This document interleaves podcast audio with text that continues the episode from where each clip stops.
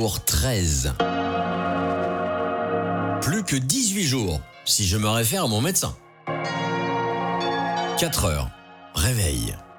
Je traîne au lit jusqu'à 5 heures, c'est lundi, je ne travaille pas. Promesse tenue, à 5 heures, je mets les voiles. Direction la cuisine, où le café m'attend à me tendre les bras après ceux de Morphée.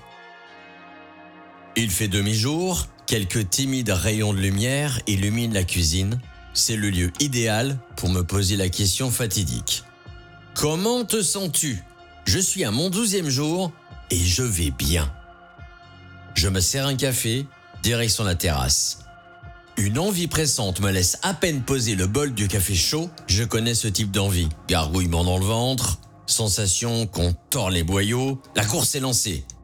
Vais-je arriver jusqu'aux toilettes? Je rentre dans la maison, traverse la cuisine, me tiens le ventre, je traverse le couloir, j'arrive à la porte des toilettes, baisse mon froc et BAM Une fois de plus, j'ai évité la catastrophe. Mes intestins se vident à une rapidité telle que je suis à la limite de m'évanouir. Petit à petit, je reprends mes esprits et arrive à sortir des toilettes pour me diriger paisiblement sur la terrasse suivie de Lola, avec son expression du regard qui lui est chère, me disant ⁇ Ça va ?⁇ Installé sur la terrasse, je suis assis à la table qui est nappée d'un tissu provençal orné d'olives, de branches d'olivier et de cigales. La migraine me reprend comme une pression ressentie au niveau de ma tempe gauche, puis la droite. La douleur ressemble à ma tête dans un étau. Je reste calme. Gorgée après gorgée, j'apprécie ce nectar des dieux et du réveil.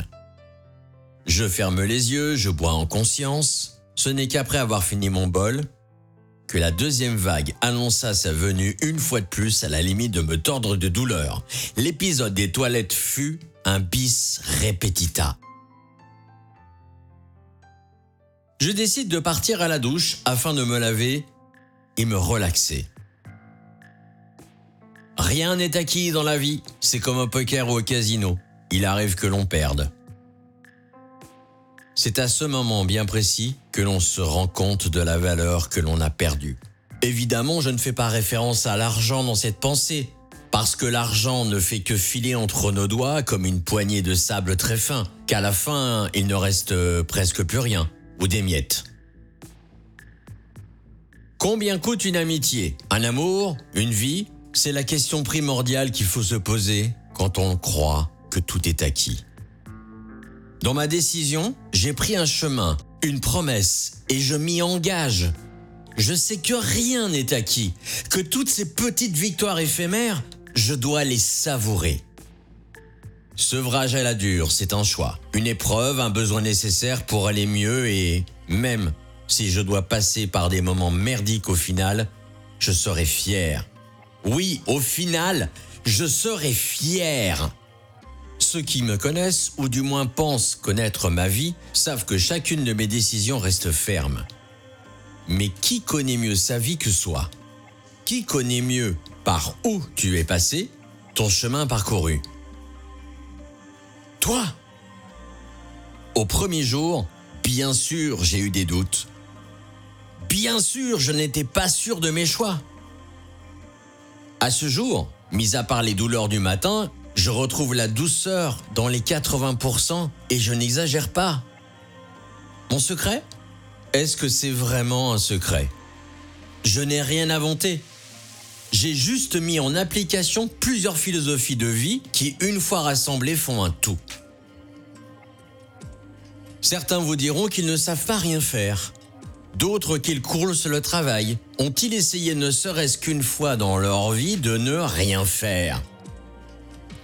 Non? Pourquoi? Parce que seuls les feignants ne font rien. Seuls les autres, les ratés, les moins que rien, ne font rien. Même quand on ne fait rien, on fait quelque chose. Était-il visionnaire, Henri Salvador, quand il a composé et interprété cette chanson sur des paroles de Maurice Pont en 1965 Le travail, c'est la santé. Les prisonniers du boulot font pas de vieux os. L'espérance de vie pour un homme à cette époque était de 67 ans. En 2008, l'année de sa disparition, elle était de 77 ans. Henri Salvador a vécu 91 ans.